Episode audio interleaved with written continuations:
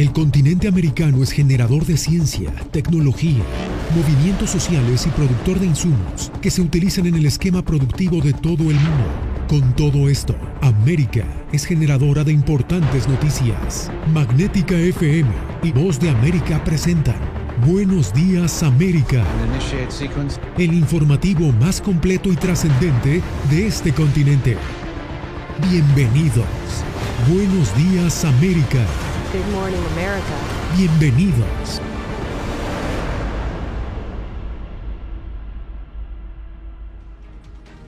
¿Qué tal? Bienvenidos al Mundo al Día. Una cacería humana han emprendido las autoridades en Nueva York para dar con el paradero, el responsable del tiroteo en una estación del tren subterráneo en Brooklyn. Varias personas fueron heridas por los disparos y el caos que se generó en el andén durante la hora de mayor afluencia de viajeros. Hacemos contacto en vivo con Ronen Swark a Nueva York. Ronen, ¿qué detalles se conocen? Hasta el momento las autoridades han encontrado el arma y también han identificado al atacante. Aún no ha sido capturado, pero sí, en principio, hay por parte de la policía una búsqueda en marcha e intensa en toda la ciudad de New York. Pero quien habló fue la comisionada Kinich Seward, que habló y confirmó, es la comisionada de seguridad, confirmó que esto no fue un ataque terrorista.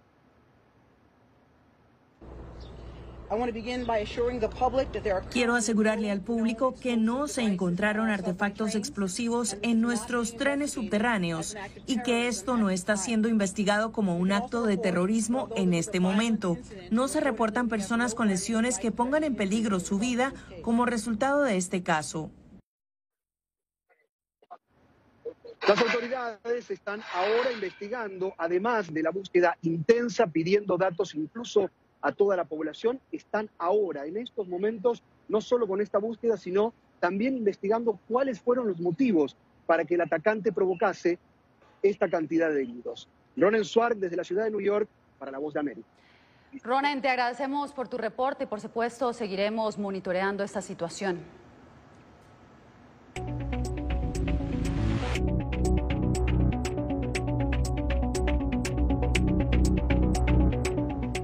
El presidente Vladimir Putin declaró este martes que no detendrán las operaciones militares en Ucrania hasta que Moscú tenga éxito. Esto pese al enorme número de víctimas civiles que ha dejado esta guerra. Laura Sepúlveda nos tiene lo más reciente. Desde una base de lanzamiento espacial al este de Rusia, el presidente Putin ratificó su ofensiva a Ucrania y celebró la labor de sus tropas. Sus objetivos, operación militar especial en Ucrania, son absolutamente claros y nobles. Lo dije desde el principio y quiero llamar su atención sobre eso. El objetivo principal es ayudar a la gente de Donbass. A lo que agregó y citamos, los eventos trágicos que suceden en Donbass y Ucrania ni siquiera son lo más importante. Países de la Unión Europea como Alemania, que ha sido fuerte en su discurso, no tardaron en reaccionar. Una cosa es evidente, no es posible volver a la normalidad con Rusia bajo el presidente Vladimir Putin. El mundo es testigo de los crímenes de guerra rusos en Ucrania y esas violaciones deben ser documentadas e investigadas. El presidente Putin además calificó de falso el ataque a Bucha, cuyo alcalde confirma más de 400 civiles fallecidos en la zona, ya despejada por tropas rusas. Hasta ahora en el ayuntamiento hemos tenido 16 reportes de personas desaparecidas, pero para nuestro gran pesar, lo más probable es que compartan el destino con los otros 403 ciudadanos que hemos perdido. Países como el Reino Unido intentan verificar reportes sobre el uso de armas químicas en Mariupol, lo cual hasta el momento no ha sido comprobado por autoridades o agencia de investigación alguna. Laura Sepúlveda, Voz de América. Autoridades en Estados Unidos investigan si Rusia usó armas químicas durante los ataques a la ciudad portuaria de Mariupol. Esto después de que una unidad ucraniana informara que las fuerzas rusas arrojaron desde el aire una sustancia venenosa de origen desconocido. Jacopo Luzzi, ¿qué han dicho las autoridades estadounidenses? Yasmín, este ataque en Mariupol ha sido la pregunta de todos los reporteros a las autoridades estadounidenses este martes.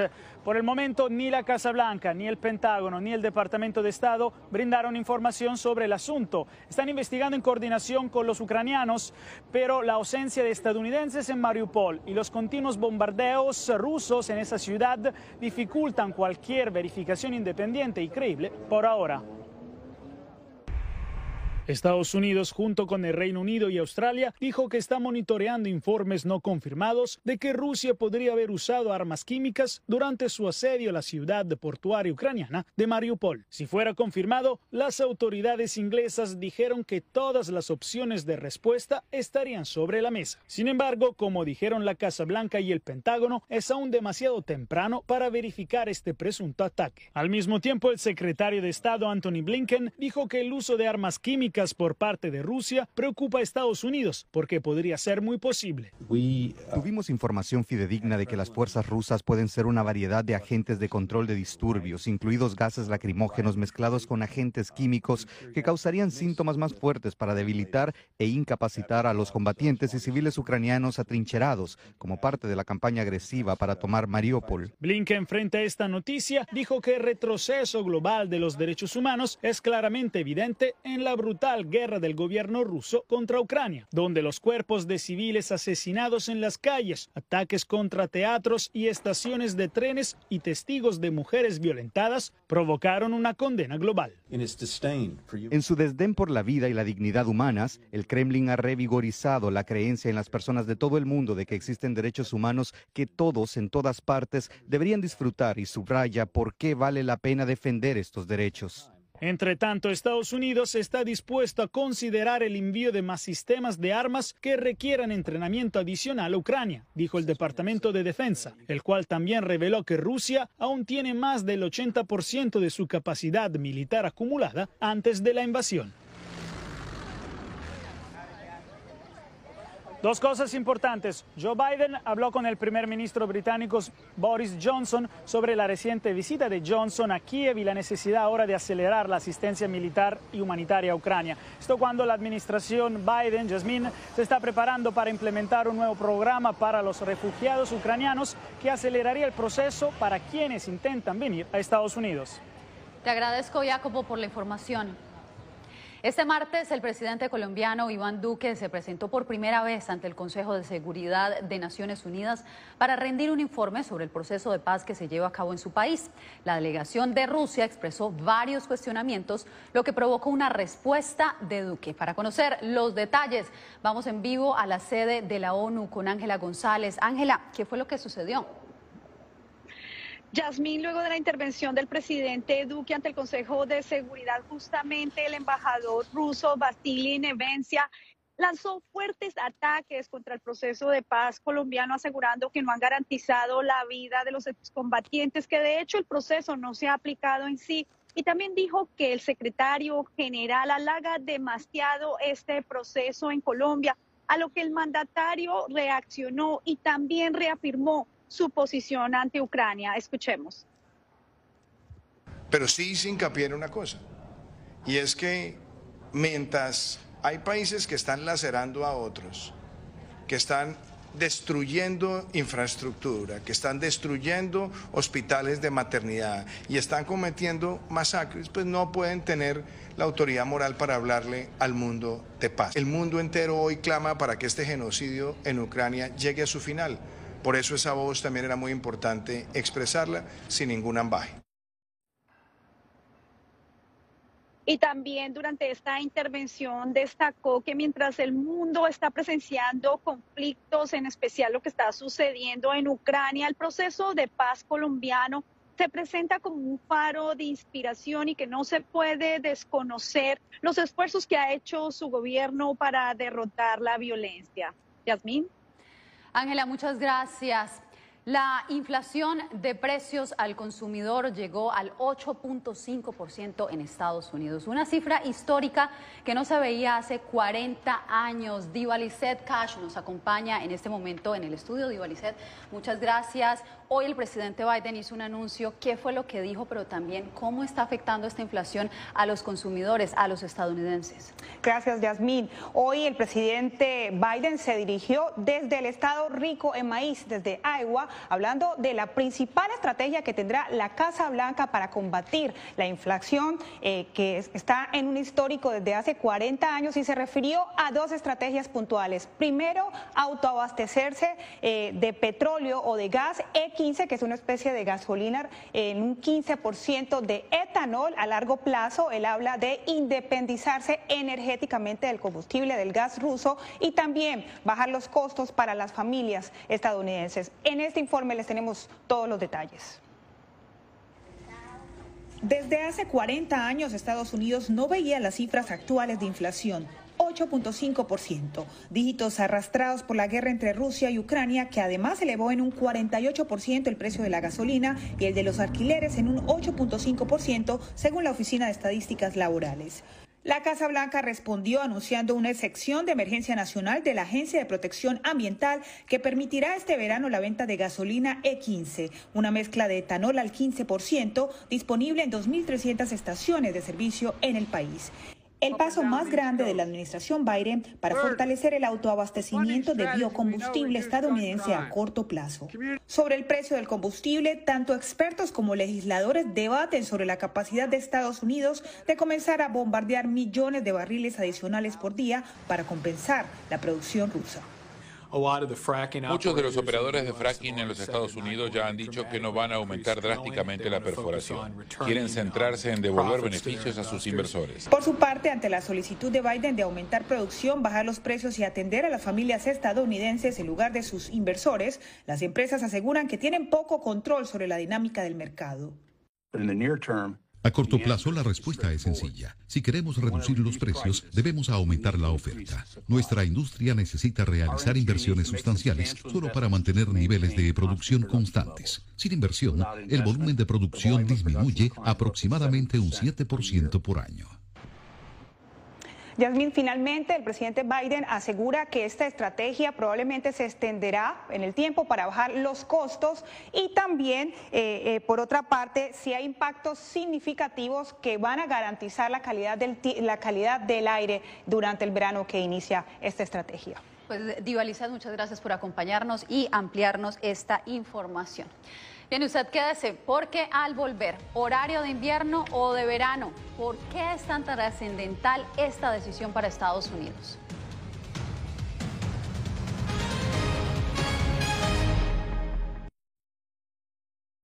El 24 de febrero cambió la vida de millones de ucranianos. La invasión de Rusia a Ucrania puso sus vidas en pausa. Mujeres, ancianos y miles de niños huyen cada minuto del país con Celia Mendoza y Julia Riera. La Voz de América documenta desde Polonia esta crisis humanitaria sin precedentes en Europa desde la Segunda Guerra Mundial. Vidas en pausa. Encuéntralo en vozdeamerica.com.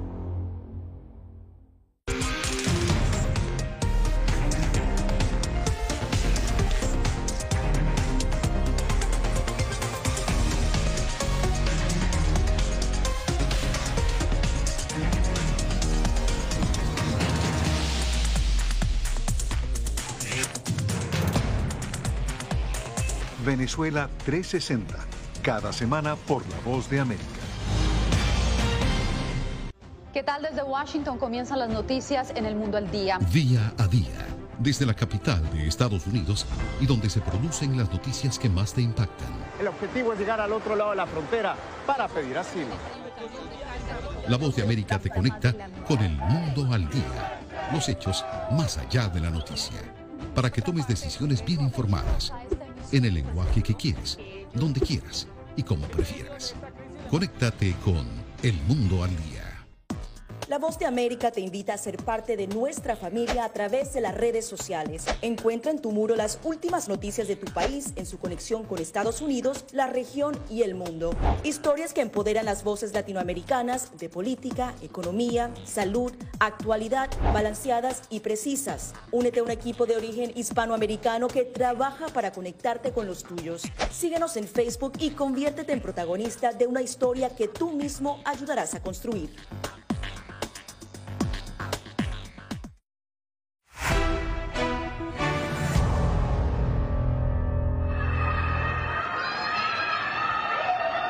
根治咱们的 Habitantes de 7.000 unidades residenciales en Shanghái salieron de sus hogares este martes tras más de dos semanas de confinamiento al ser clasificadas como áreas de menor riesgo y no reportar nuevas infecciones durante 14 días.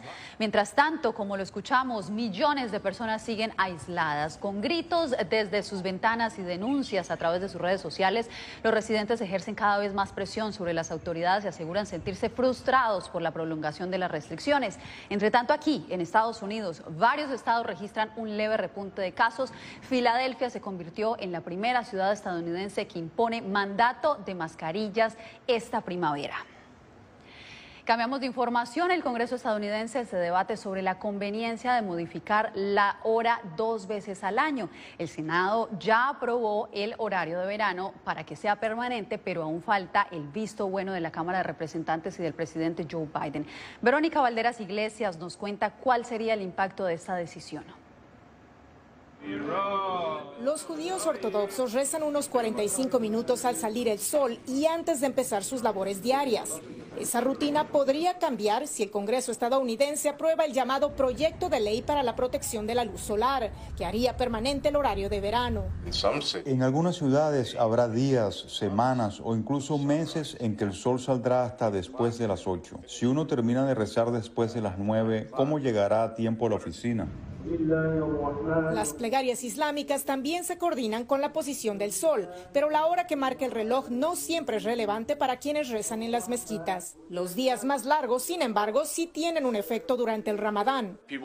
La gente debe ayunar más horas al día. El año entrante celebraremos Ramadán 12 días antes y coincidirá con el cambio de horario. Creo que la gente preferiría tener un horario fijo. Quienes favorecen un horario de verano permanente dicen que impulsaría la economía. Más luz solar por las tardes incentivaría a quienes pagan para jugar golf. Por las tardes y noche luego de jugar, la gente suele socializar y comprar algo de comer y beber. Pero los críticos dicen que el horario de verano ya interrumpe los ritmos naturales del cuerpo y aumenta el riesgo de cáncer, ataques cardíacos y obesidad. Las estadísticas demuestran que estamos poniendo a la gente en riesgo. El Senado estadounidense ya aprobó el anteproyecto de ley y si la Cámara de Representantes diera luz verde, llegaría al escritorio del presidente Joe Biden, quien aún no hace pública su postura al respecto. Verónica Valderas Iglesias, Voz de América, Washington. Más adelante, el salvavidas que están recibiendo muchas familias venezolanas para solventar la dura crisis económica que viven en su país. Oh.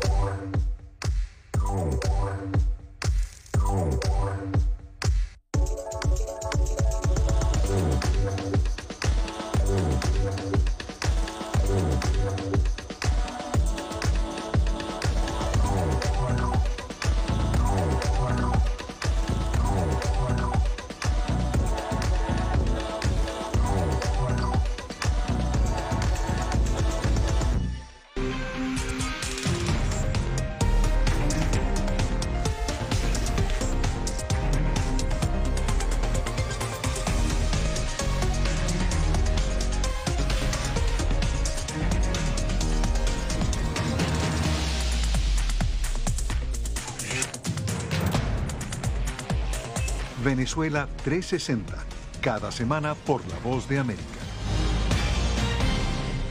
¿Qué tal desde Washington comienzan las noticias en el mundo al día? Día a día, desde la capital de Estados Unidos y donde se producen las noticias que más te impactan. El objetivo es llegar al otro lado de la frontera para pedir asilo. La Voz de América te conecta con el mundo al día, los hechos más allá de la noticia, para que tomes decisiones bien informadas en el lenguaje que quieres, donde quieras y como prefieras. Conéctate con El Mundo al Día. La Voz de América te invita a ser parte de nuestra familia a través de las redes sociales. Encuentra en tu muro las últimas noticias de tu país en su conexión con Estados Unidos, la región y el mundo. Historias que empoderan las voces latinoamericanas de política, economía, salud, actualidad, balanceadas y precisas. Únete a un equipo de origen hispanoamericano que trabaja para conectarte con los tuyos. Síguenos en Facebook y conviértete en protagonista de una historia que tú mismo ayudarás a construir.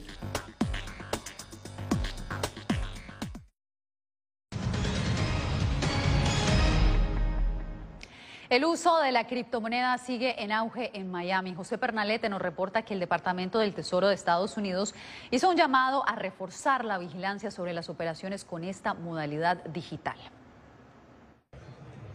Las criptomonedas y su uso en operaciones comerciales es una tendencia que atrae la atención de conocedores y cada vez más del público en general. Miami es un foco turístico del sur de Florida, pero la modalidad de esta forma de pago ahora se perfila como una nueva atracción en la Ciudad del Sol. Y Miami quiere estar en el medio de eso. Queremos que gente venga de todo el mundo a Miami a usar criptomonedas, a gastar dinero, a viajar, a hacer inversiones. Douglas Carrillo tiene una empresa que vende servicios de esta modalidad a través de cajeros automáticos. Como conocedor del mercado, también está consciente de la transparencia que debe existir en estas operaciones para evitar la evasión de controles por parte del sistema financiero. Todas las empresas en los Estados Unidos están debajo de FinCEN, eh, que FinCEN es el regulador de los Estados Unidos, que es de todas las crimas de financia. Al respecto, la secretaria del Departamento del Tesoro, Janet Yellen, dijo que es necesaria una mayor supervisión de las criptomonedas para garantizar la protección de los consumidores. A medida que los bancos y otras empresas financieras tradicionales se involucren más en los mercados de activos digitales, los marcos regulatorios deberán reflejar adecuadamente los riesgos de estas nuevas actividades. Esta advertencia ya es asumida por parte de las empresas que están dedicadas en fortalecer la solidez y confianza de este mercado. José Pernalete, Voz de América, Miami. Las remesas se han convertido en el salvavidas de miles de familias venezolanas en medio de la profunda crisis económica y una escasa capacidad adquisitiva. Para muchos recibir esta ayuda económica desde el exterior marca la diferencia entre comer o no comer. Un 20% de las familias en Venezuela reciben remesas, según un estudio de la consultora ANOVA. El fenómeno comenzó en 2016 con el éxodo de venezolanos que escapaban de la crisis política y económica. El dinero enviado por los parientes en el exterior es un alivio para subsistir en un país donde la pobreza golpea al 95% de su población, de acuerdo con la Universidad Católica Andrés Bello. No es que es mucho, ¿verdad? Pero por lo menos para uno medio porque allá puede ser bastante, pero llega aquí no es nada. ¿Para medio qué le alcanza? Para medio comprar cualquier cosita, chico, un pedazo de queso, una harinita, un granito, algo así, más nada. Ayuda nada más, no me alcanza. ¿Para qué? Para gastos como de comida o pagos de casa, luz, agua, teléfono.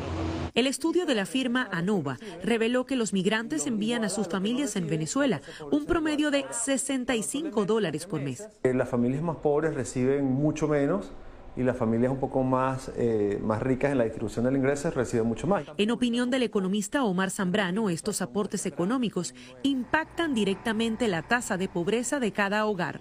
Las remesas entran a mejorar un poquito la situación de la distribución del ingreso porque como son más importantes para los más pobres, este, vienen a aliviar un poquito esa desigualdad. En el año 2021 se enviaron a Venezuela cerca de 3.500 millones de dólares en remesas, según datos de la Comisión Económica para América Latina y el Caribe, CEPAL, lo que representa un 5% del Producto Interno Bruto del país. Adriana Núñez Rabascal, Voz de América, Caracas. Más dramáticas las historias de acoso estudiantil o bullying a lo largo de Estados Unidos. Adriana Arevalo con la ampliación. De acuerdo con el Centro Nacional para la Prevención de la Intimidación, uno de cada cinco estudiantes entre 12 y 18 años de edad reporta haber sido víctima de bullying en Estados Unidos. Sin embargo, miles no denuncian y en algunos casos desafortunados deciden acabar con su vida al no encontrar una solución. A veces pueden empezar a culparse a sí mismos, pensar que tal vez se lo merecen. Entonces, mucho es ese proceso de informarles y hacerles saber que no hay nada que hayan hecho que justifique que sean víctimas de bullying. Los especialistas afirman que la presencia e intervención de los padres de familia son esenciales para evitar desenlaces fatales. Marisa López vivió en carne propia el acoso hacia su hijo. Mi hijo fue víctima de bullying um, durante muchos años cuando era más chiquito porque era porque es un niño con autismo y aunque es un autismo leve uh, todavía tiene problemas um, conociendo nuevas personas haciendo amistades y, y, los niños se burlaban mucho de él y lo hacían sentir mucho de menos. Marisa cuenta que llegó a buscar a los padres de los agresores para resolver la situación. Sin embargo, no todos los padres saben cómo ayudar a sus hijos. Ella dice que el primer paso es contactar a la escuela y llegar hasta la última instancia con las quejas. Hacerse escuchar es la clave y dice que podría marcar la diferencia entre la vida y la muerte para un menor víctima de acoso escolar. Adriana Arevalo, Voz de América, Las Vegas. Más adelante conozca por qué cinco candidatos a la vicepresidencia de Colombia están haciendo historia.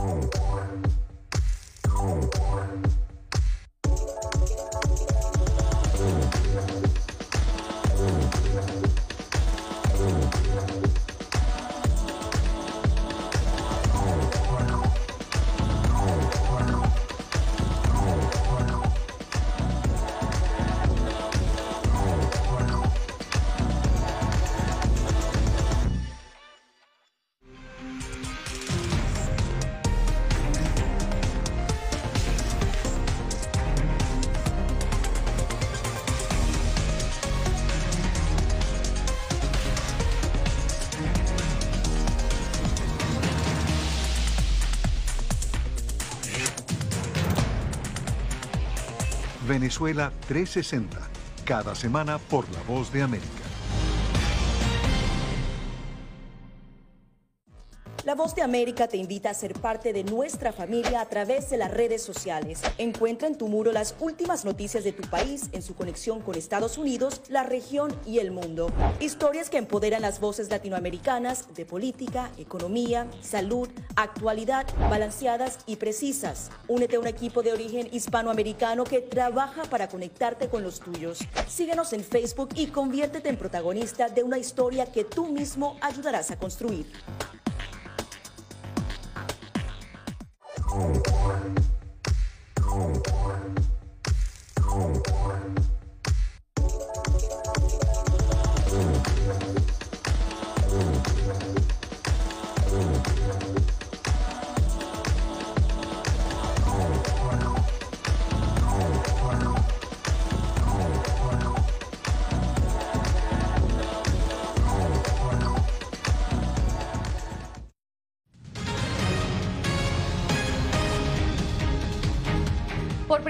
En Colombia, cinco candidaturas presidenciales tienen a afrodescendiente como compañero de fórmula. Y tres de ellos son mujeres. El hecho representa un avance para la población afrodescendiente que históricamente ha denunciado discriminación, inequidad y dificultades para acceder a los recursos del Estado. Jair Díaz con la información.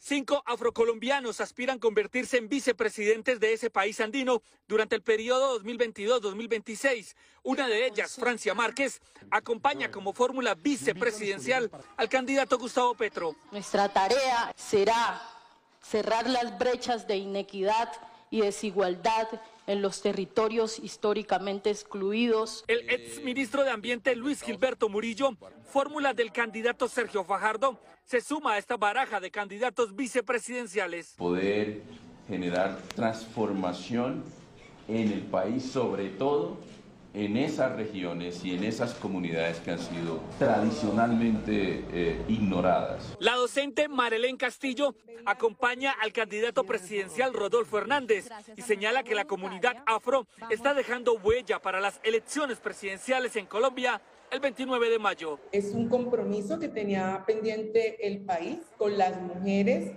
con los afro. Las otras dos fórmulas, Sandra de las Lajas, activista de los derechos afrocolombianos, y el líder comunal Seferino Mosquera, completan los cinco candidatos afro que buscan la vicepresidencia. Y vamos a ser millones de hombres y de mujeres que estamos luchando porque nuestra nación sea transformada. Ayudar para que no sigan asesinando a líderes comunales ni sociales.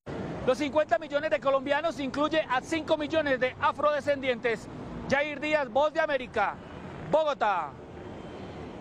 Entre tanto, en Brasil, la comunidad indígena ha llevado la moda a otro nivel. 15 pueblos indígenas de Manaus, la principal metrópolis de la Amazonía, unieron sus fuerzas para realizar la primera edición de la exposición intercultural de la moda indígena. En ella, 29 creadores indígenas presentaron sus prendas creadas con elementos naturales como una forma de resistencia. Ellos dicen que quieren mostrar al mundo que los indígenas también pueden triunfar. Con esto nos despedimos por hoy. Gracias por su sintonía. Gracias por tu atención. Al momento estás enterado de lo más relevante en materia informativa en el continente americano y su relación con el resto del mundo. Esto fue Buenos Días América, una producción de Voz de América, presentado por Magnética FM.